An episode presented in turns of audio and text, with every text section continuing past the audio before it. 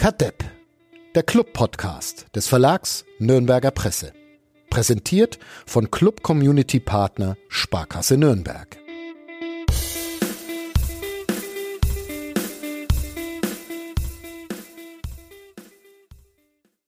Kadepp gegen den modernen Fußball. Glaubt uns Lullis zwar eh keiner, aber wir nehmen auf um fast 15.30 Uhr und auch fast am Samstag, der diesmal ein Sonntag ist naja, wir, wir geben den, den Kampf nicht auf. Und diese Einleitung zeigt mal wieder, dass ich ähm, mich äh, minutenlang mindestens vorbereitet habe auf diese Podcast-Folge 102 am Ende der Vorbereitung des ersten FC Nürnberg. Nächste Woche geht's los. Äh, Start gegen Erzgebirge Aue. Ihr hört Cut Depp, den Club-Podcast von nordbayern.de und mit Inhalt füllen werden den Uli Dickmeier. Hallo. Servus. Und Florian Zinger. Servus. Hi. Mein Name ist Fadi Kiblavi und bevor ich jetzt wie immer noch mehr quatsche, mir wurde nämlich, das, da muss ich jetzt doch noch äh, kurz äh, mit euch drüber sprechen, mir wurde ähm, nach dem letzten äh, Podcast mit Nikola Dovedan ähm, vom, und ich habe es nicht zum ersten Mal gehört, vom Kollegen äh, Böhm, der freundschaftliche äh, Rat gegeben, ich soll häufiger mal mein Maul halten in diesem Podcast das versuche ich jetzt heute durchzuziehen, deshalb kommt da einiges auf euch zu. Also viel Spaß. Einen Jingle habt ihr noch Zeit, um euch darauf vorzubereiten. Bis gleich. Kadepp, der Club-Podcast von nordbayern.de. Warum ich mich nicht habe vorbereiten können, hat folgenden äh, Grund. Ich war gerade ein wirklich unfassbar riesiges Cordon Bleu essen in, und da du ja ein Freund des Cordon Bleus bist, äh, Uli, und immer behauptest, es gibt das Beste in Trockau. Trockau, ja. Ja. Igensdorf Dachstadt in der Gast, im Gasthaus äh, Schwabachtal. Wo ich gerade sehe, dass ähm, die auf ihrer eigenen Homepage Schwabachtal falsch schreiben. Aber naja, könnte, könnten welche, könnten welche von uns sein. Äh, sehr zu empfehlen. Ein riesiges Cordon Bleu größenmäßig auch in Ordnung. Ja, wirklich, äh, so tatsächlich, dass ich ähm, es mir äh, einpacken lassen musste, die Reste, was ich nie mache. Fol folgt es dem fränkischen Grundsatz, gut war es nicht, aber groß, das passt schon. Ja, ja, aber es war tatsächlich auch gut. Und ähm, die müssen einen unglaublichen Alufolienverschleiß äh, haben in diesem Gasthaus, weil äh, wirklich an jedem äh, Tisch, an dem Leute saßen, hat irgendwann die Bedienung Alufolie hingetragen, damit die Leute äh, das Zeug für einen Hund mit nach Hause nehmen können oder für die Oma. Ja. Also, falls ihr da mal in der Ecke seid, in der Nähe von Weiße Nohe, ist das, lohnt sich. Vorgemerkt. Ja, okay. Zur Aufstiegsfeier dann vielleicht im nächsten Frühling. Wer steigt denn auf? Na, der erste FC Nürnberg, diese, da, darum, jetzt ends und zack sind wir schon drin im Thema. Ähm, Habe ich ja schon vor Wochen behauptet. Ähm, durch diese großartige Vorbereitung ist meine Zuversicht noch gewachsen, dass der erste FC Nürnberg eine sehr gute Rolle spielen könnte in dieser zweiten Fußball-Bundesliga. Man muss dabei aber sehr großzügig ausblenden die erste Halbzeit des letzten Testspiels gegen 1860 München, das ihr beide nicht gesehen habt, ne? Nee, so viel zum Thema Vor Vorbereitung. Ja, ich ich, habe äh, Pflichtspiel schlägt äh, Vorbereitungsspiel. Ich war bei der U21. Ja. Und äh, weil das jetzt doof wäre, wenn ich der Einzige wäre, der was über dieses Spiel zu erzählen vermag, weil alle, naja, ähm, halten wir das kurz und wir reden einfach über diese äh, komplett abgeschlossene äh, Vorbereitung. Wir reden ähm, darüber, dass sich äh, Florian Zenger mal wieder in einen U21-Trainer verguckt hat und über was wollten wir noch reden? Habe ich wieder vergessen. Über Erzgebirge. Über Aue. Ja, ja Aue. genau. Aber äh, machen wir mal, machen wir mal kurz dieses äh, Spiel gegen die 60er. Also ich versuche es euch zu erzählen. Die erste Halbzeit war äh, ungefähr so wie die letzten zwei Jahre erster FC Nürnberg, wenn man den Schlussakt der letzten Saison ausblendet. Und dann ging's eigentlich. Manchmal sogar Spielfreude und dass Nikola Dove dann das äh, zweite Nürnberger Tor das großartig 2 ja. Ja, vorbereitet.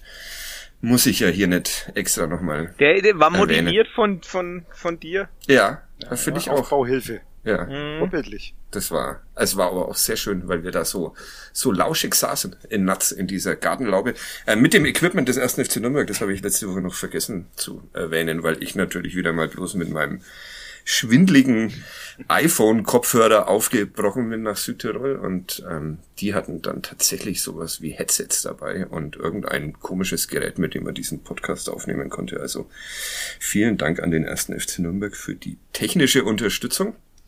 Die Geburt eines neuen Spielers. Ja, genau. Vielleicht kann man den noch teuer verkaufen, müssten wir halt jetzt den Vertrag noch einmal verlängern. Aber Ja. das ist nicht meine Aufgabe. Dieter Hecking und Olaf Rebbe.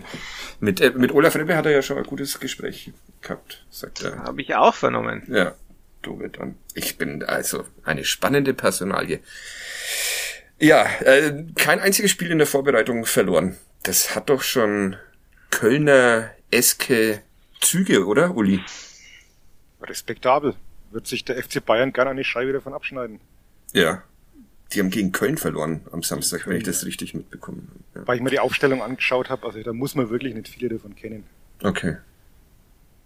Ja, Wie so, wie so Jugend-Bayern-Mannschaften dann das gern mal in den Sand setzen, das hat man ja auch schön in Nürnberg erleben dürfen. Also das sollte man vielleicht nicht überbewerten. okay. Aber die Vorbereitung des ersten FC Nürnberg wollen wir Die überbewerten? bewerten wir auf jeden Fall über, ja. Ja, okay. Ja. In guter, guter Tradition. Bist du, bist du etwas zuversichtlicher geworden, Uli, in, während dieser, während dieser Vorbereitung? Ja, ich habe ja deine, deine Trainingslager-Berichterstattung äh, aufmerksam verfolgt und das, das war ja also für deine Verhältnisse schon Euphorisch. Eu euphorisch. Ne? Ja. Also, ähm, für mich stellt sich eigentlich nur noch die Frage, direkt oder doch Relegation. Ja. Ja, stellt sich für mich nicht. Flo, wie, wie, was hat die, was hat, was hat diese Vorbereitung mit dir gemacht? Ja, also ich sag mal, äh, ich, ich zitiere jetzt einfach mal ein paar Vorbereitungsspiele, ne? Äh, Genschler, Birligi, Ankara 1 zu 0 gewonnen, Leeds United 2 zu 0 gewonnen, Rapid Wien 3 zu 1 gewonnen, Stauer Bukarest 5 zu 1 gewonnen, Luzern 2 zu 1 gewonnen, Grasshoppers Zürich 1 zu 0 gewonnen. Äh, am Ende dieser Vorbereitung, die dann auch noch irgendwelche 12 zu 0 gegen Lichtenfels und 9 zu 0 gegen Lengenfeld mit drin hatte, stand am Ende der Bundesliga-Abstieg. Also ähm, ich möchte einfach nichts auf Vorbereitungen geben. Schade. Jetzt habe ich schon wieder keine Lust mehr. Ja, Danke. wirklich. Das ist, ich, wir versuchen uns hier am Optimismus seit Jahren und dann kommst du mit Fakten. Das geht mir auf die Nerven. Können wir den Podcast auch zu zweit machen, Uli? Jetzt, sofort. Dann müssen wir aber noch mehr reden. Ja, das stimmt. Und ich darf ja nicht mehr, darf ja nicht mehr so viel. Also nichts geben auf Vorbereitung, aber so ein bisschen eine, eine Stimmung äh, entsteht doch, oder? Ja, Stimmung entsteht freilich. Man kann ja auch Gegenbeispiele bringen, so ist es ja nicht. Also, ist ja, es, es, es muss ja nicht sein, dass es, äh, dass es dann deshalb daneben geht, weil es gut war. So ist es ja nicht. Aber, also, aber um nochmal darauf zurückzukommen, wie, und wie, viel, wie, wie viele Vorbereitungen, Vorbereitungsspiele waren das denn damals in, in dieser Sommervorbereitung auf die in der, Bundesliga? in der Sommervorbereitung, das waren tatsächlich Oder waren das auch welche aus der Mhm. Wintervorbereitung? Nee, da waren, das, das war, war schon Winter mit dabei. Ich war, das Ah. war schon leicht unfair.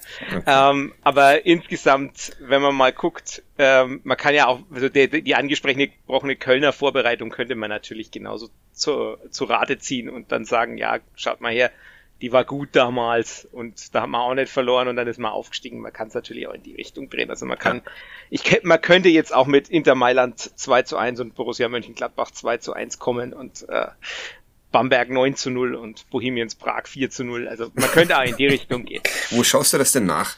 Auf der eigentlich? Website vom FCN, Ah, okay, gut. die das, haben tatsächlich alle Vorbereitungen.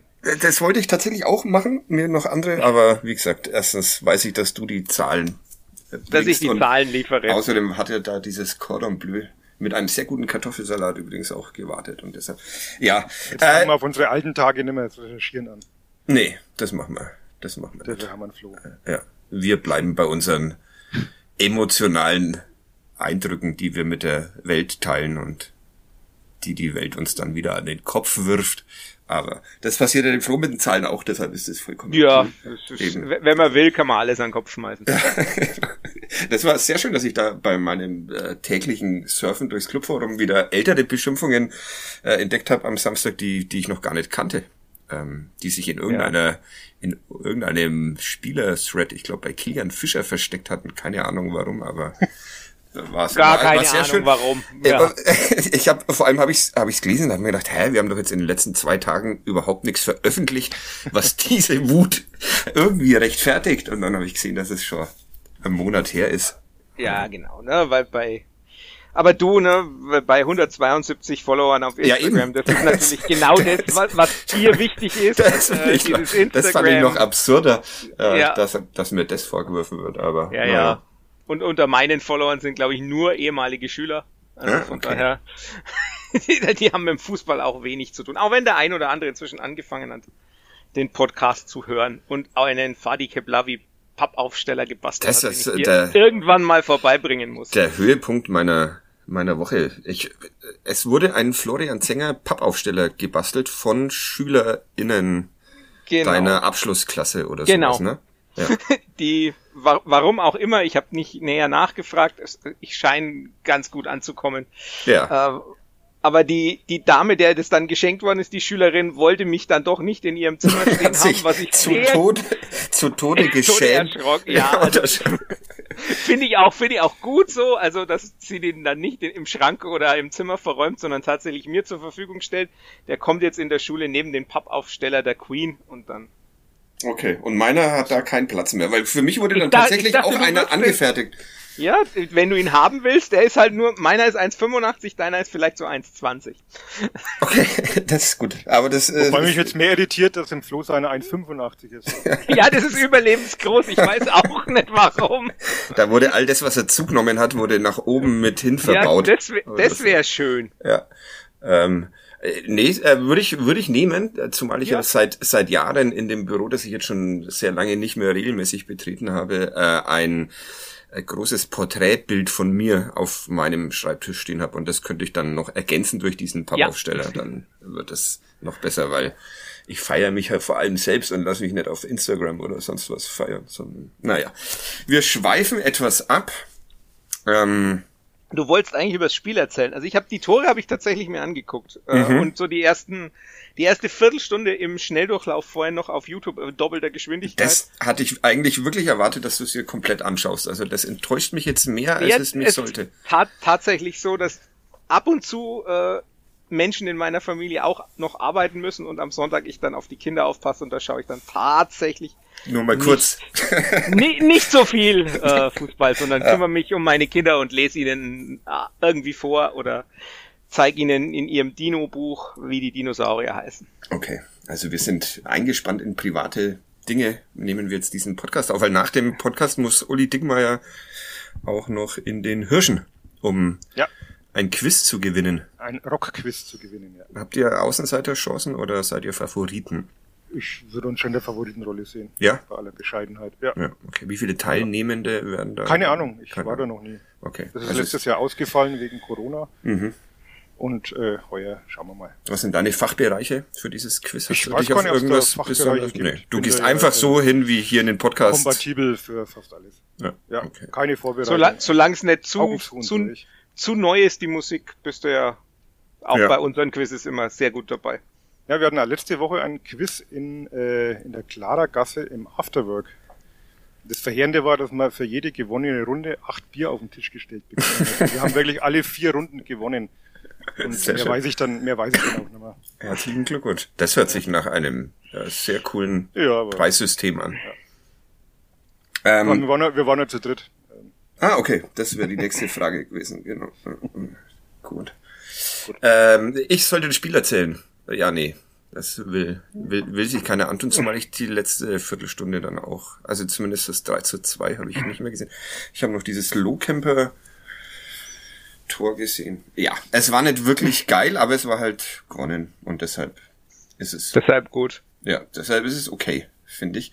Ähm, was mich am meisten überrascht hat, ist, dass ich ja eine Woche vorher meine äh, Tippaufstellung in die Nürnberger Nachrichten und die Nürnberger Zeitung geschrieben habe und dass die tatsächlich äh, dann auch so auf dem auf dem Platz stand, bis auf Schindler, der wohl noch nicht so ganz Startelf bereit oder fit ist. Aber ansonsten, Martenia im Tor, überrascht, ihr beiden? Nein. Nee. Ähm, Innenverteidigung. Hübner, der äh, sehr ähm, gelassen äh, und etwas überheblich äh, auf meinen Einwand im Trainingslager, als wir mit ihm gesprochen haben, reagiert hat dass er da ja wohl ein bisschen zu oft und zu schlecht grätscht. Es, es war ihm sehr egal, dass ich diese Zahl äh, äh, erwähnt habe. Also, er meint, wenn man Zweikämpfe führt, dann muss man halt auch manchmal grätschen und dann grätscht man auch manchmal vorbei. Da, ja. nimm das, Flohtsänger. Ja, wer, wer grätscht hat, äh, wer, wer den Boden, na, wer den, wer den Boden, wisst wer den Boden mit beiden Füßen verlässt, hat schon verloren. Ja, okay. Weil da hast du nämlich überhaupt keine Kontrolle. Aber gut, es, äh, es ist schön, dass ich es äh, manchmal schaffe, dich zu provozieren. Das gefällt mir, das, äh, gefällt mir sehr gut. Äh, ist ja eigentlich der, der Herr Hübner, der mich da provoziert. Ja, das ähm, stimmt. Und ich bin Nein, schon ein Pappaufsteller ja. neben das Training. Genau. Na, man, man, man, hat halt gewisse, gewisse Dogmen, die natürlich äh, auch nicht immer funktionieren, aber ich, tendenziell bin ich schon der Meinung, dass wenn man einen Zweikampf im Stehen äh, lösen kann und eben nicht äh, durchs Grätschen, dann sollte man das auch machen. Also das spricht schon für einen Verteidiger, wenn er mit möglichst wenig Grätschen auskommt. Natürlich kommst du nicht, nicht immer ohne aus, aber du hast normalerweise die Karriere von Dominik Marot zerstört. Ja, und ist auch nicht der hat in aber einen anderen, der hat aber ein gescheites Timing gehabt und äh, da ist nicht so oft daneben gesprungen. Ist nicht in den 80ern auch Norbert Katsche Wagner berühmt geworden für seine Grätschen im städtischen Stadion? Da hat er eher geflankt, ne? Hat er eher geflankt als gegrätscht? Ja. Ich dachte auch, dass der besonders toll grätschen konnte, aber naja. Carsten Keuler hat gut gegrätscht. Carsten Keuler? Hm. Ja. Der vorher bei Wattenscheid 09 spielte, oder? Das muss ich jetzt. ASV? Der Flo weiß es doch bestimmt. Carsten Keuler, keine Ahnung. Den wollte ich jetzt im Gerch machen. Carsten Keuler.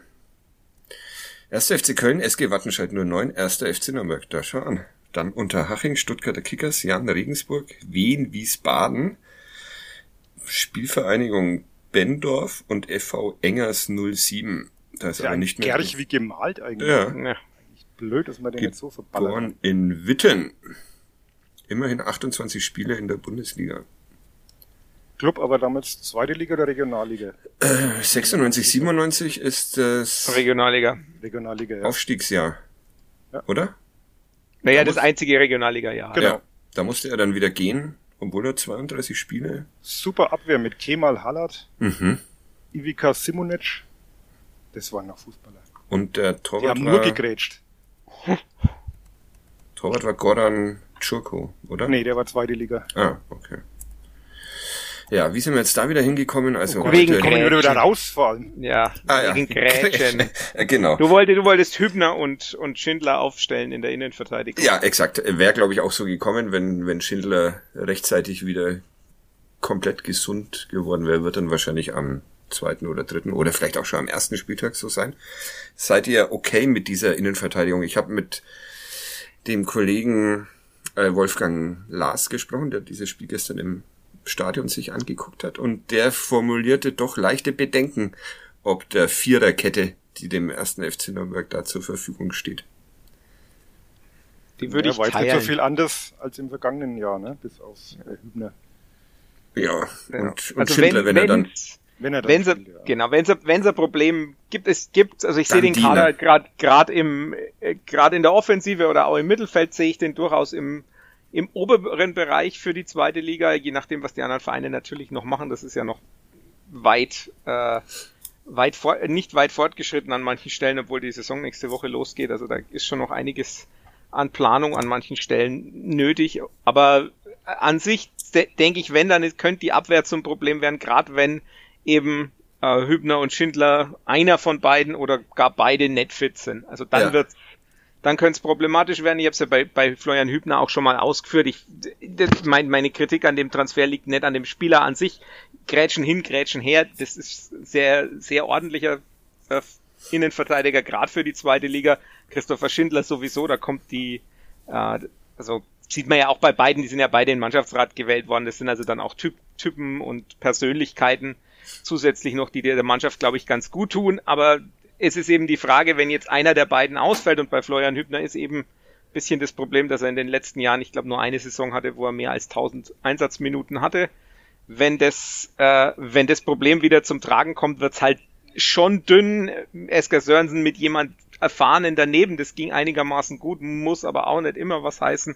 Und dann hast du halt die beiden Außenverteidigerpositionen noch, wo du auch sagst, ja, da kann's kann schon ordentlich wackeln. Also von daher denke ich tendenziell, die Pro Pro Probleme werden eher äh, auf der defensiven Seite kommen und die defensive Seite wird dann wahrscheinlich auch eher der Grund dafür sein, dass es eben nicht für Feier am Ende des Jahres reicht. Mich, mich wundert es auch wirklich bei der ganzen Transferplanung, dass man links wieder nichts gemacht hat.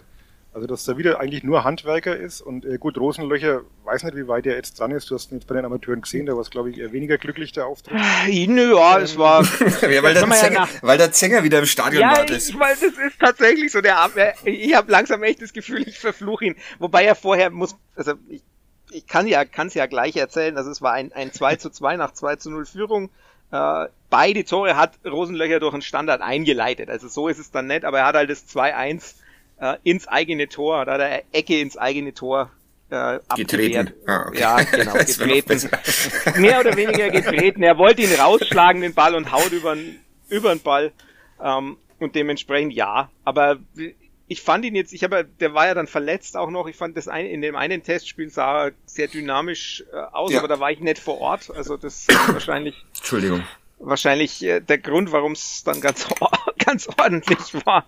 Es ist ja, also ich denke schon auch, dass da bei, bei Tim Handwerker schon immer noch so die ganz große Konkurrenz nicht da ist, wenn er jetzt, wenn jetzt Rosenlöcher dann auch wieder in der U21 spielt. Ich weiß nicht, ich glaube, Kilian Fischer hat dann gestern auf links gespielt, oder? Ja, also das äh, nochmal ganz kurz zu Hübner, ähm, mit dem ich mich ja im Trainingslager unterhalten habe und er äh, mich da auch äh, etwas länger vorbereitet habe und da war erstaunlich, dass er äh, auch in den letzten zwei Jahren in, in Berlin, wo er wirklich ganz selten gespielt hat, ähm, in den Zeitungen immer Lobeshymnen bekommen hat, was für ein großartiger Spieler und Mensch er ist. Also das war auffällig, dass er da äh, so gut weggekommen ist.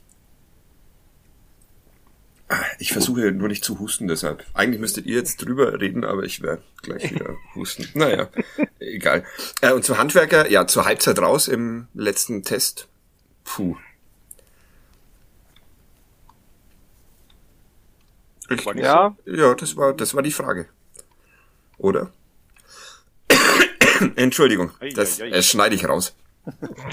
Als ob. Ja. Äh,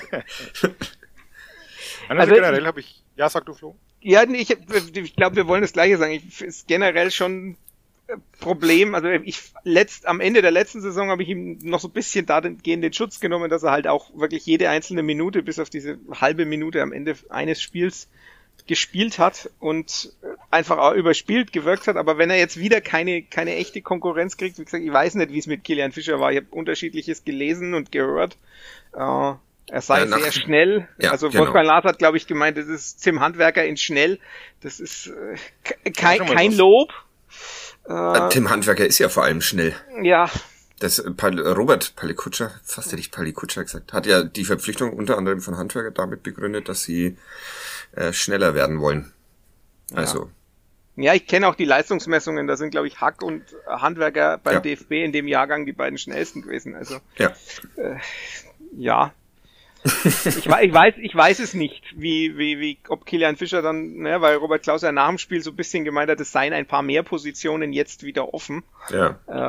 Äh, ob er damit dann Fischer und Handwerker gemeint hat. Ja. Es, nach den Eindrücken vom Samstag würde man Kilian Fischer damit keinen großen Gefallen tun, aber ja, schwierig. Das, äh, also die Viererkette, äh, bis auf Enrico Valentini, souverän wie eh und je, glaube ich zumindest. Ähm, ja, tatsächlich ein Problembereich. Aber es also gewinnt ja die, die offensive Meisterschaften, oder? Wie war das? Ich, ich sehe es wieder Flo. Also wenn, dann, dann macht es mir hinten noch ein bisschen Kopfzerbrechen. Ich glaube, nach vorne auch im Mittelfeld mit der Raute, die hat ja schon in der Rückrunde gut funktioniert und da sind die Spieler halt einfach alle einen Schritt weiter als vor einem Jahr. Also wenn man Kraus anschaut, wenn man Schuranov anschaut, das Tor wieder schön gemacht. Ähm, Nürnberger, die sind halt einfach alle wirklich haben sich definitiv weiterentwickelt. Ich glaube, das ist schon ein Vorteil, wenn man es jetzt mit der vergangenen Saison vergleicht, dass da diese Findungsphase nicht so lang dauern dürfte diesmal. Ja, okay. Zumindest im vorderen Bereich. Ja, okay, wir, wir lassen die Viererkette einfach, einfach hinter uns. Das ist, wir haben unsere, unserer Sorge Ausdruck verliehen und ähm, gucken jetzt mal, äh, ja, die Raute, äh, genau so besetzt wie erwartet, oder? Hat ja. euch da was überrascht? Wäre jetzt ja überraschend gewesen, wenn er da irgendwas umformiert hätte, obwohl du es ja mit Dovedan versucht hast, aber ja. Gut, er dann eh eher Stürmer gespielt am Schluss. Ja. Äh, als zweite Spitze. Da war es jetzt Hack und Schuranov. Ich glaube jetzt, dass die Position, weiß nicht, wie Hack jetzt äh, gespielt hat, aber dass das auch noch so eine Position sein könnte, die, die umkämpft ist. Also ich glaube, Schuranov sollte eigentlich gesetzt sein. Ja. Zum Gefühl einmal sagen. Und dann hast du Hack, dann hast du Lohkämper, dann hast du Dovedan. Scheffler, wenn er denn fit ist, richtig. Also da gäbe es schon noch Möglichkeiten, da vielleicht noch was zu ändern. Ja, Manuel Scheffler ist mir jetzt nichts bekannt, dass er schwerer verletzt gewesen oder oder oder größeren Rückholbedarf, äh, Aufholbedarf hätte, aber irgendwie, ja, dass fand der dann erstaunlich, dass er nicht mehr im Mannschaftsrat ist, ne? Der war letztes Jahr im Mannschaftsrat und ist heuer nicht mehr dabei. Ja, und dann so spät eingewechselt im letzten Testspiel ist das. Ich weiß nicht, ob man das irgendwas reininterpretieren kann, das äh, also, äh, Trainer, wenn du irgendwo was reininterpretieren kannst, ja, genau. Na, wir haben, wir haben den Trainer auch kürzlich beim Training angesprochen.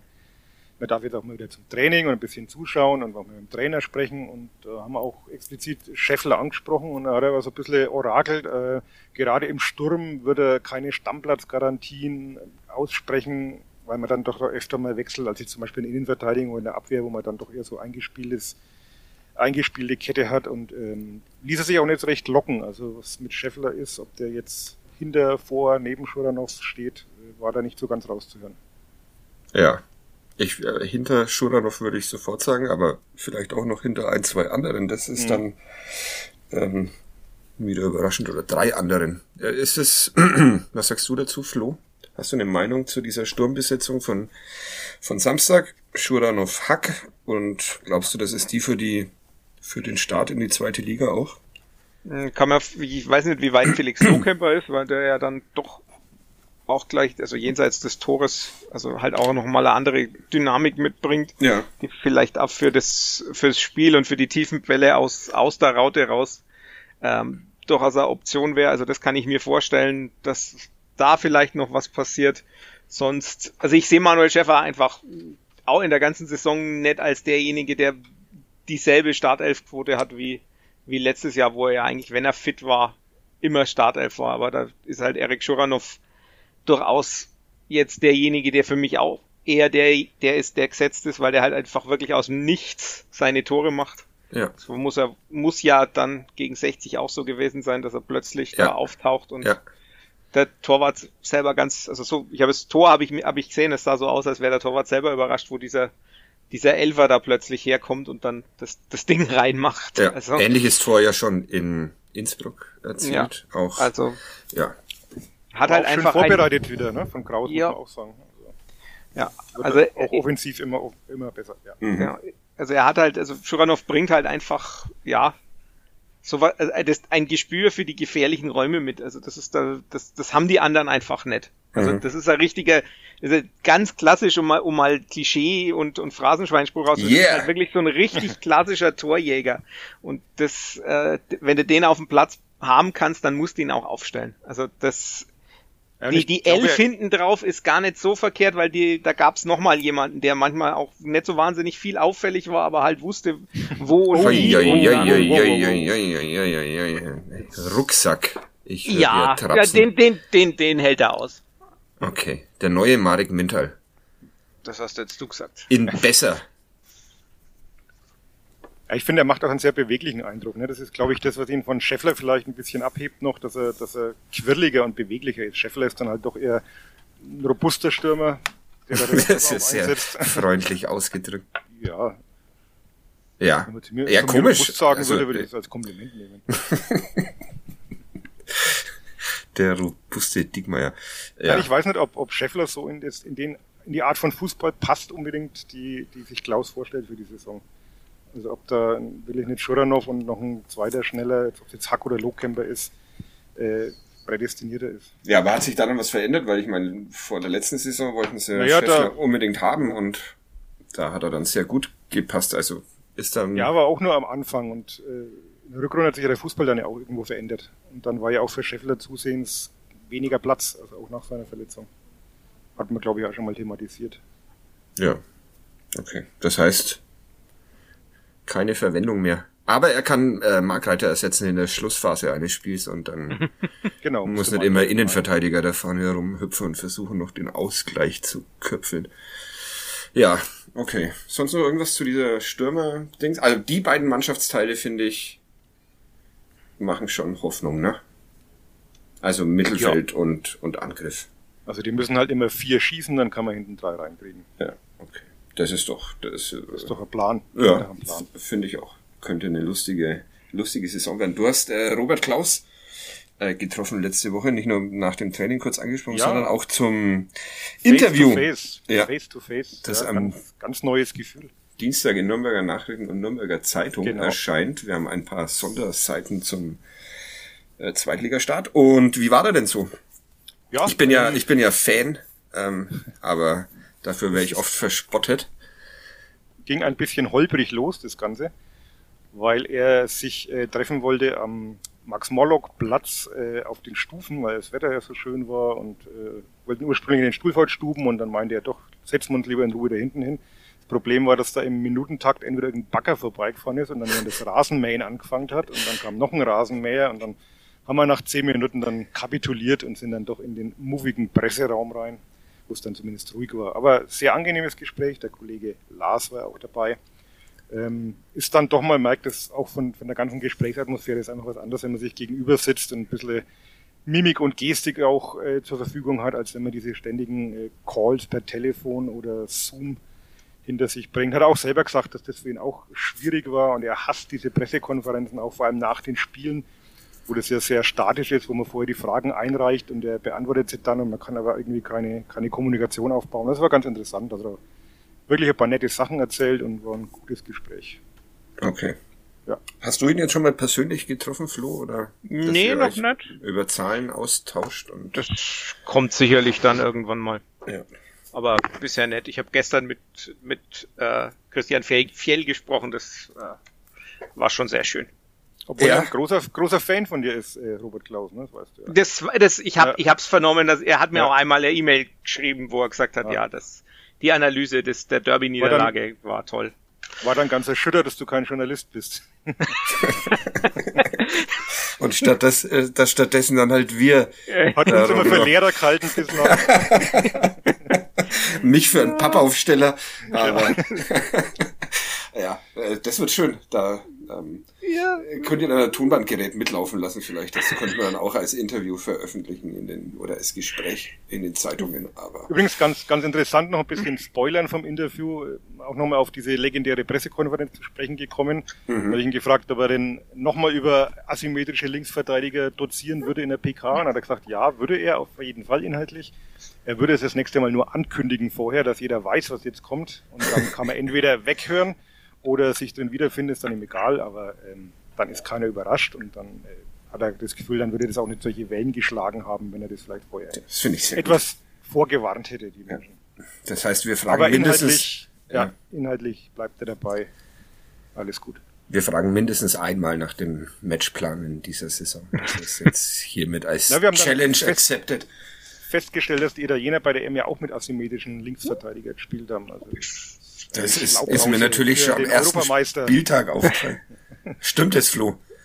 Das stimmt, ja, aber das war, also, bis war ja auch so zumindest von Ja, genau. War, ist ja auch so ein bisschen ein Hybridsystem gewesen, das dann immer mal wieder in die Dreierkette gerutscht ist und in die mit der Viererkette. Es war ja durchaus, also das habe ich ja auch, habe ich schon getwittert, das ist, ist für mich halt eigentlich auch die einzige Mannschaft bei der EM gewesen, die gespielt hat wie eine Vereinsmannschaft. Ja. Und auch Ähm, das und hat Klaus im, im Interview gesagt. Ich habe langsam das Gefühl, ihr sprecht euch davor. Eine Person. Unheimlich. Eine Person. Ja. Wir sollten mal Videos ja. anmachen hier. Dann. Ja. Also ein bisschen, E- England würde ich so ein bisschen auch noch einbauen, weil die halt so ganz zynisch, wie so eine zynische Jose Mourinho-Mannschaft gespielt haben, aber also richtig Vereinsmannschaft auch mit Drive nach vorne und, und so weiter, das war schon Italien, also von daher. Deshalb war ich auch im Gegensatz zu, zu euch beiden auch im Finale für Italien. Ja, ein sehr unverdienter Europameister. Aber naja, gut.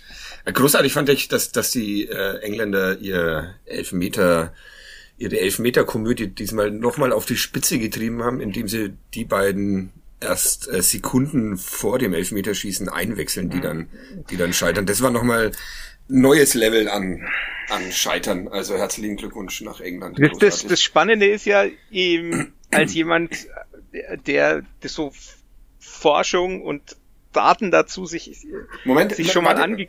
Ich weiß, was du sagen willst, hat mir Ja. mein Freund Axel gesagt. Eigentlich haben sie alles richtig gemacht. Genau. Ne? Ja. Sie haben eigentlich alles richtig gemacht. Man muss die, man muss möglichst junge Leute schießen lassen, weil die Ja. noch keine Versagenserfahrungen äh, abgespeichert haben. Man muss äh, möglichst Spieler schießen lassen, die nicht müde sind.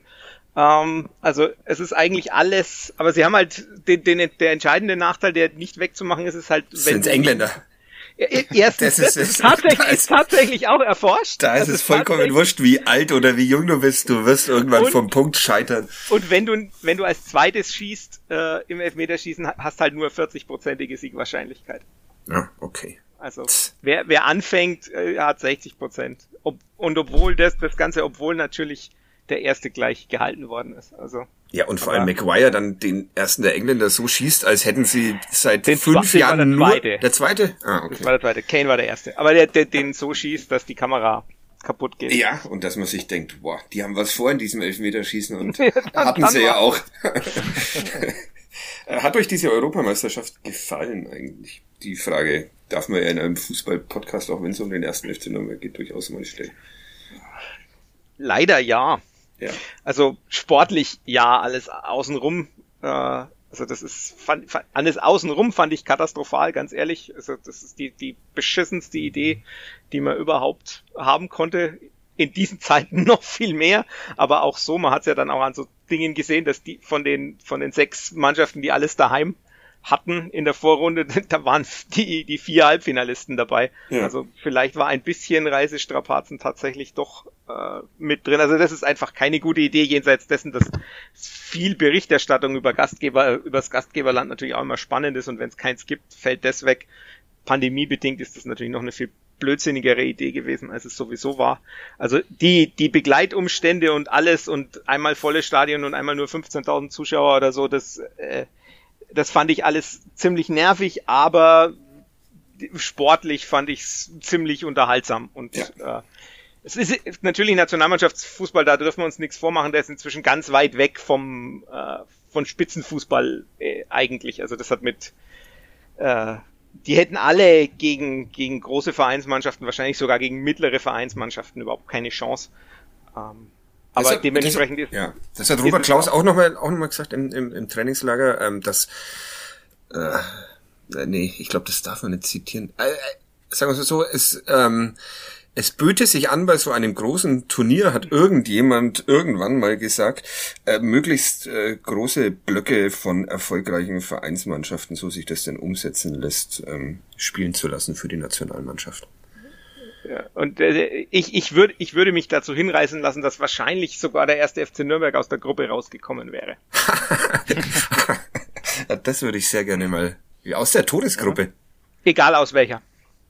Weil du einfach die Ja. so viele Automatismen hast und so viel besser eingespielt bist, ähm, dass du wahrscheinlich wahrscheinlich irgendwie zumindest mit mit vier Punkten Dritter wirst und dann rauskommst. Also und Gott sei bei, Dank bei lässt sich das nie nachprüfen. ja, aber bei, also bei, bei Bundesligisten bin ich mir ziemlich sicher. Also das, da ist einfach der Niveauunterschied ist inzwischen so, so eklatant zwischen zwischen Nationalmannschaftsfußball und äh, Vereinsfußball, dass es sich es ist das heißt nicht, dass es nicht, das muss man auch dazu sagen, ne? Das heißt nicht, dass es nicht unterhaltsam ist, weil also Ja, der aber erste FC Nürnberg ist ja auch unterhaltsam. Ja, Bezirksliga Fußball ist auch sehr unterhaltsam. So ist es nicht. Also Fußball ist immer unterhaltsam, es sei denn äh, es geht halt mal daneben und es ist stinklangweilig. Wahrscheinlich ist es sogar eher langweilig, wenn die, wenn die ganz Guten auf weniger Gute treffen. Aber an sich ist es schon so, dass die Qualität inzwischen einfach nimmer gegeben ist bei den Nationalmannschaften, weil die, die großen Spieler halt dann doch äh, in den Vereinen zusammenspielen. Ja, äh, trotzdem. Also das, das glaube ich im Leben nicht, dass der erste FC Nürnberg in dieser Gruppe vier Punkte geholt hätte. Uli, Glaubst wie ich die EM fand? Ja, äh, erstmal das und also glaubst du wirklich, dass der erste FC Nürnberg gegen Kylian Mbappé das eine obwohl gab äh, damals schon dieses... hat gegen, gegen ja, den haben wir schon mal ausgeschaltet. den haben wir schon mal ausgeschaltet. okay, gut, dann äh, nehme ich alles zurück. Wie fandest du die, die EM, Uli? Ich, ich muss gestehen, ich, ich wollte ja wirklich alles blöd finden. Mhm. Also ich fand es überhaupt keine gute Idee und, und, und war ja dann akkreditiert, weil ihr das alle verpennt habt. Ja, oder weil wir es blöd fanden und konsequent ja, waren. Genau. Und dann ja. bin ich ja nach München gefahren und da muss ich gestehen, ach, dann habe ich einen schönen Rucksack geschenkt bekommen und einen Handventilator und ich bin ja so einfach strukturiert und dann fand ich es doch wieder toll. Also, einen Handventilator? Ähm, ja, ja, von der UEFA. Okay. So, so ein Fußballform, wo so ein Männchen drauf sitzt und kann man am Laptop anschließen und dann macht es frische Luft und mit sowas kann man mich halt begeistern. Also, ähm, äh, kaufen, kaufen nennt man das. Ja, eben, ja, kaufen genau. nennt man das, ja. Okay. Aber dann so in, im Stadion zu sitzen und auch wieder mit Zuschauern erstmals, auch wenn es nicht viele waren, aber ich, ja, muss gestehen, es hat mich dann doch wieder irgendwie gepackt. Also, man kann da nicht aus seiner Haut. Also das große, große Ganze sehe ich nach wie vor sehr, sehr kritisch und sehr skeptisch. Aber, Aber solange es Handventilatoren gibt. In meiner kleinen Welt mit Handventilatoren ja. und einem schönen Platz in der Allianz Arena fand ich es dann doch irgendwie wieder ganz nett. Da äh, würde ich jetzt sehr äh, darauf plädieren, dass man, dass sich der Verlag Nürnberger Presse nächstes Jahr nach äh, Katar schickt. Das würde ja. mich sehr interessieren, wie die Berichterstattung ausschaut, wenn du dann Goldbarren bekommst statt Handventilatoren. Das, ähm, Com Compliance wird überbewertet. Ja. Alter, ich, ich äh, würde den, die Petition zur Dienstreise würde ich unterschreiben. Uli Dickmeier nach Katar 2022. Aber zumindest hätte ich da schon den Handventilator, den ich dringend brauchen könnte. okay, also schöne Europameisterschaft. Ähm, ja. Fand ich nämlich äh, tatsächlich auch alles. Äh, war großer Bullshit. Ähm, rumfliegen. Äh, Fans, ja, egal. Hm, wie kommen wir jetzt zum ersten FC Nürnberg zurück? Zum Gruppenzweiten der Todesgruppe? Gar nicht, ne? Wir gehen jetzt gleich zu U21 über, weil die haben wir, die haben wir auch irgendwann mal gestreift in unserem 20-minütigen Ausflug ins Nichts. Ähm, Christian Fiel äh, Florian Zenger hat mir am Samstag eine WhatsApp, darf ich die vorlesen? Florian? Ja, darfst du. Ja, darf ich. Okay, ich muss sie suchen, weil mir Wolfgang Lars gerade, warum auch immer, ein Bild von Dieter Hecking und Olaf Rebbe geschickt hat, auf dem sie so schauen, als würden sie gerade diesen, diesen Podcast, Podcast hören. Aber wie sympathisch kann man sein? Christian Fiel, ja, so super. Wolfgang Glas war auch schon begeistert, als er ihn kennengelernt hat. Dass ja. es so ein netter Mensch ist, der äh, aufs Duzen besteht. Und ja, der neue Trainer der U21, ein also, Strahlemann. ja, wer aufs Duzen besteht, den finde ich sowieso sympathisch, weil das, ja. ist, äh, dann, das ist das Einzige, was ich mir aus, aus meiner Berliner Vergangenheit tatsächlich mitgenommen habe. Also das ist mhm. auch das Erste, was ich meinen Schülern, sobald sie fertig sind, sag. Äh, Duzen. Sagt bitte Flo, der Herr Zenger ist nur der Lehrer. Ähm, das, aber, also das ist mir auch immer wichtig. Das, das ist schon sehr angenehm, wenn sich jemand sofort duzen lässt, aber auch, also es waren dann auch so die kleinen Momente. Er hat sich entschuldigt dafür, dass er nicht sofort da war, weil er eben mit Leines Rosenlöcher noch fünf Minuten über sein Eigentor sprechen wollte, weil der ein bisschen niedergeschlagen war und dann saßen die beiden da im Mittelkreis und er hat sich also die Zeit für diesen Spieler, der ja nicht mal eigentlich nicht mal sein Spieler ist, weil er ja Profi ist, äh, Zeit genommen, hat mit dem nochmal gesprochen, hat er gemeint, ja, der Leines ist so ehrgeizig, das ist klar, dass das den beschäftigt und hat ihm dann gleich gesagt, ja, das hat jeder von uns schon mal gemacht. Also er hat gleich sehr, sehr schön eingeordnet und war gleich sehr menschlich und auch so vom, vom ganzen äh, Miteinander und vom Sprechen her und so, also sehr, sehr, sehr, sehr sympathisch. Und dazu ist seine Fußballidee halt auch noch sehr schön nämlich äh, sehr spanisch, sehr dominant. Und das hat in der ersten Halbzeit hat es auch ganz gut geklappt, ähm, jenseits von ein paar individuellen Fehlern im Aufbau. In der zweiten dann aber weniger, da sind sie dann auch weniger vors Tor gekommen. Okay. Äh, in, in Dresden war das damals auch alles sehr schön anzusehen, wenn ich mich recht entsinne, aber nicht wirklich erfolgreich, ne? War danach aber nicht besser. War danach nicht besser, das stimmt. Allerdings, äh, das ist äh, ein Argument. Ja, was, was erwartest du von der U21 in diesem Jahr? Ich glaube, ja, jemand wurde im Trainingslager mal wieder nach einem Drittliga-Aufstieg äh, gefragt. Ja, nee. Ich nee. glaube, das, da muss man auch mal realistisch bleiben. Du hast Bayreuth, du hast Schweinfurt, du hast die, die du hast Bayern 2, du hast Unterhaching mit Sandro Wagner als Trainer, was ich überragend finde. Echt? Weil? ja. weil ich das einfach sehen will, weil ich meine, ich fand ihn jetzt als Co-Kommentator relativ sympathisch. Mhm. Als Spieler fand ich ihn immer mega unsympathisch. Mhm. Ähm, und fand's, würde jetzt gerne halt einfach mal sehen, wie, wie das sich jetzt so fachlich dann auswirkt, wenn er mal, wenn er mal trainieren muss oder darf. Ähm, ich find's, aber das sind alles, das sind alles Mannschaften, die, die oben ran riechen. Ich kann mir, wir haben es gestern so ein bisschen, sind so ein bisschen durchgegangen. Das sind noch ein paar andere Mannschaften, die, die relativ, die relativ gut aussehen, unter anderem auch, das ist jetzt etwas überraschend, aber der TSV Hauptstadt. Aha. Die werden nicht aufsteigen, aber die werden, denke ich, auch äh, wieder eine ganz gute Runde spielen. Das ist dann Philipp Harlas zum Beispiel jetzt und Leon Heinze, also so ein paar alte mhm. Nürnberger Jugendspieler, die jetzt da spielen. Also das kann ich mir zum Beispiel Internationales Sprungbrett. Genau. Und dementsprechend, ich glaube nicht, dass man da vom, vom, ja, vom Aufstieg in irgendeiner Form reden kann, weil da einfach andere Mannschaften drin sind, die, die deutlich weiter äh, nach oben schauen und mehr Ambitionen haben. Und da muss man dann auch realistisch bleiben, dass das wahrscheinlich nicht der Fall ist, auch weil der Kader natürlich komplett neu zusammengewürfelt ist. Es werden, glaube ich, relativ häufig Spieler von auch von oben runterkommen, was ja auch immer so ein bisschen ähm, das störend Ganze, ist. Ja, na, störend würde ich nicht sagen, aber es ist, es, es behindert halt man, an manchen Stellen einfach den, die, die, die Findung oder die, die, die Mechanismen, die Automatismen. Und das ist halt dann einfach, aber das, da habe ich, haben wir Christian Fehl auch gleich darauf angesprochen, der meint, das ist halt das Los der zweiten Mannschaft, das gehört dazu. Dafür kommen, haben die Spieler, die ja nach unten kommen, ja auch äh, gehörige Qualität. Also ich meine, das waren gestern ja mit, neben Rosenlöcher waren das ja auch noch Knote, Schuwer, äh, Lataya und de facto auch noch Schleimer, auch wenn der nicht, nicht mehr zum Profikader gehört. Ja. Ähm, und ich weiß gar nicht, ich glaube, Bena Schatkus hat offiziell auch einen Profivertrag. Also auch wenn der nie im Profikader war. Also so, sind, Wettbewerbsverzerrung. Die sind ja alle unter 23, also dürfen die ja. ja. Uli steigt die Spielvereinigung bei Reut auf. Wie, wie du? gehe ich doch mal schwer aus. Ist schwer aus, oder? Ja. Souveräner Auftaktsieg. 4 zu 0. Gegen?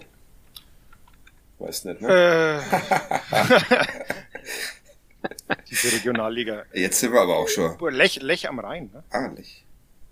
Rein am Lech, andersrum. Rein am Lech. Äh, Aber ich auch noch mit dem, ah, ja, stimmt. So bestätigendes, na klar, Lech am Rhein. Äh, okay. Wir Größte müssen, Überraschung in dem Spiel war, dass es sind vier Tore und Ivan Knesewitsch hat keins geschossen. Der immer noch in Bayreuth? Ähm, der ist ja. immer noch in Bayreuth. Wie alt ist der denn inzwischen? 28. Och, geht ja noch. Ja. ja, und ist, äh, kann ich mich noch erinnern, dass äh, irgendwie Michael Kölner da dann auch dran beteiligt war, dass der nach, nach Bayreuth dann ist und da irgendwie auch Ausbildung damals gekriegt hat, nachdem es in Nürnberg nicht ganz geklappt hat. Publikumsliebling in Bayreuth. Ja, also, verständlicherweise ist ja auch eigentlich, also ist auch wirklich ein Spieler, der, wenn er nicht zu den falschen Zeiten ähm, dann halt dann doch mal unterwegs war, der wäre auch, der hätte es also als Profi schaffen können, aber der hat sich halt im Gegensatz zu manchen anderen blonden, jungen Profis oder jung, jungen Spielern, mit denen er zu dem Zeitpunkt unterwegs war, halt nicht leisten können, wegzugehen und äh, Fußball zu spielen. Du sprichst in Rätseln. Jetzt sag wer der blonde Jungprofi.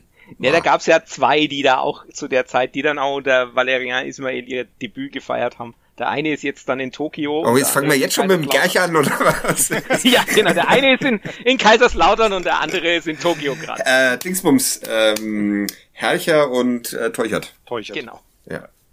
Siehst du, ich bin in so einer guten Gerchform. Ich werde den vom Uli heute einfach nach einem Drittel der Zeit schon, schon erraten. Aber ja, okay. Also da eher kein Aufstieg, aber schöner Fußball. Lohnt sich also hinzugehen, solange immer ja, noch darf. geht hin, solange solange es geht. Es ist wirklich, also sowieso, es ist die die Stimmung ist halt einfach auch eine andere. Also da waren, es war dann auch durchaus durchaus unterhaltsam, weil vor mir saß Dragoslav Stepanovic, der seinen Enkel angeguckt hat. Mhm. Ähm, Wie war der so? Und der war, den fand ich sehr überzeugend. Ein schön, schönes Spiel von hinten aus der, aus der Dreierkette raus, geordnet, immer mal wieder einen tiefen Ball gespielt. Ähm, gute Zweikampfführung. Hast ihm unseren Rebbe geht weiter Witz verraten?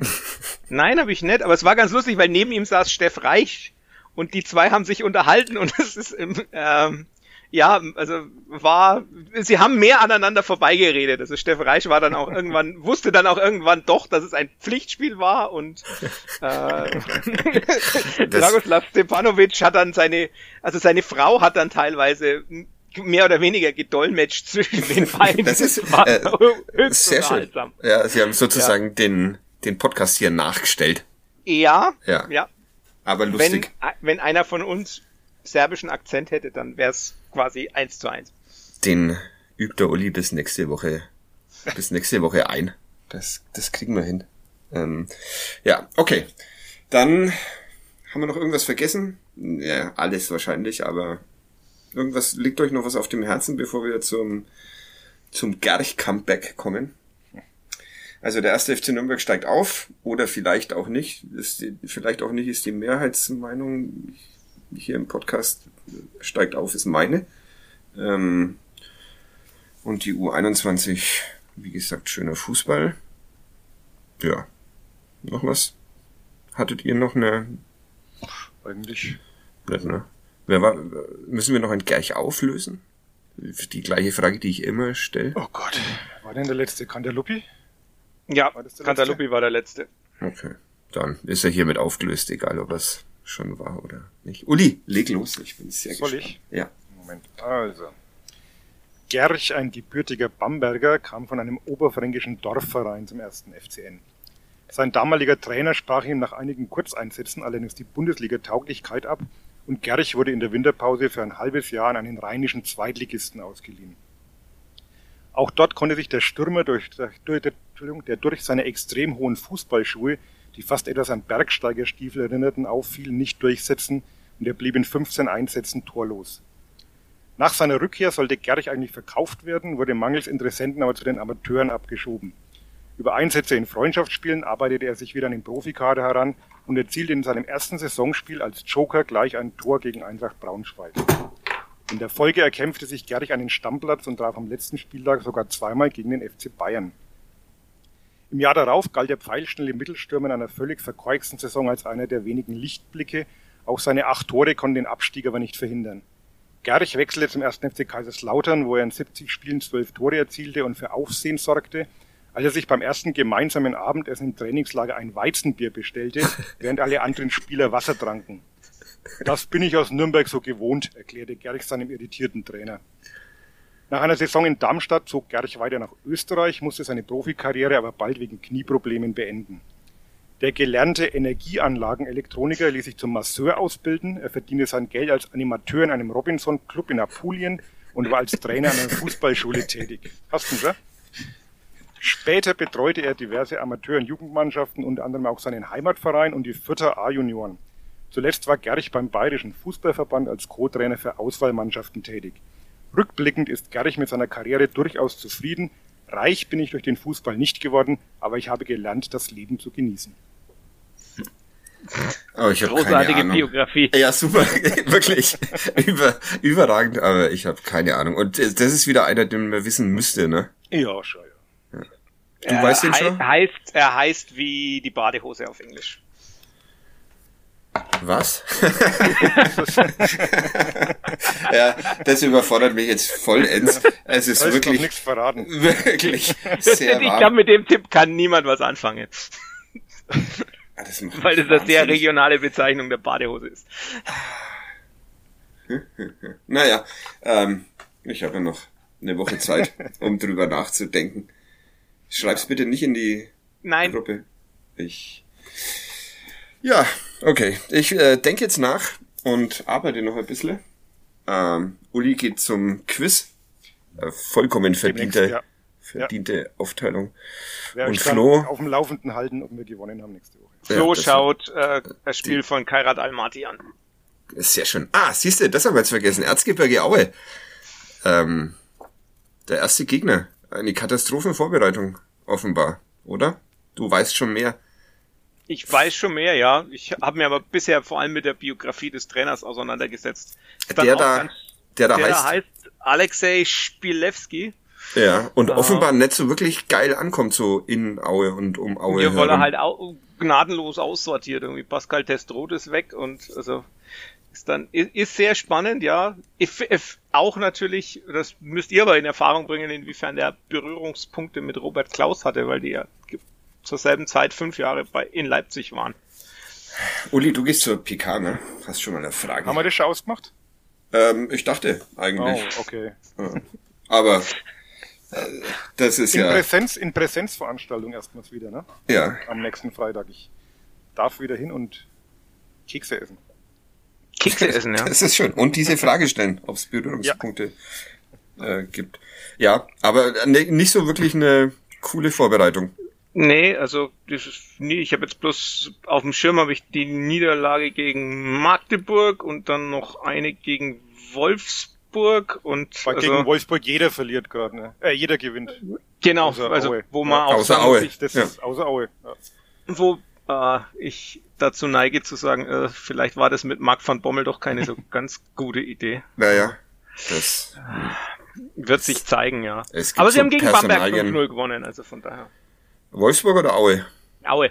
Aha, okay. Würdest du so lieber. Ja, bitte, Uli. wunderbaren Bogen geschlagen wieder zur Bedeutung von Testspielen in der Vorbereitung. Ja, Genau. das stimmt. Ja, super, dann hören wir damit jetzt einfach auf, wenn uns das einmal gelingt, Ja. nicht in kompletten Schwachsinn zu enden, dann. Der erste rote Faden der Kadepp. Ja, genau. Okay. Die, wie ist die, die Keblavi-Klammer ist das, ne? Ja, genau. Blablavi wäre ich ja auch. Genau, das ist mir Herr, eigentlich- Herr Blablavi. Herr Blablavi, das ist mir am liebsten. Heißt er. Na gut. Äh, ein, äh, ich habe ein äh, Foto machen dürfen im Trainingslager, das habe ich noch vergessen zu erwähnen. Ein Mensch wollte äh, sich mit mir, ein sehr netter Mensch, ich habe leider vergessen, nach seinem Namen zu fragen, hat, äh, war begeistert von unserem Podcast und wollte sich mit mir fotografieren, hat er dann auch gemacht und dann hat er mir noch ein äh, Video gezeigt, wie äh, Manuel Scheffler seine Windschutzscheibe, die Windschutzscheibe seines Autos äh, signiert, weil er sie kurz zuvor äh, kaputt geschossen hat, was ich auch sehr bezeichnend äh, fand. Also Manuel Scheffler, vielleicht noch nicht so ganz in Form, aber wird noch so. Und jetzt hören wir auf. Wir hören uns nächste Woche nach dem Spiel gegen Aue, nach dem Auftaktsieg gegen Aue. Vielen Dank Uli, vielen Dank Flo. Bis bald. Tschüss. Servus. Ciao, ciao.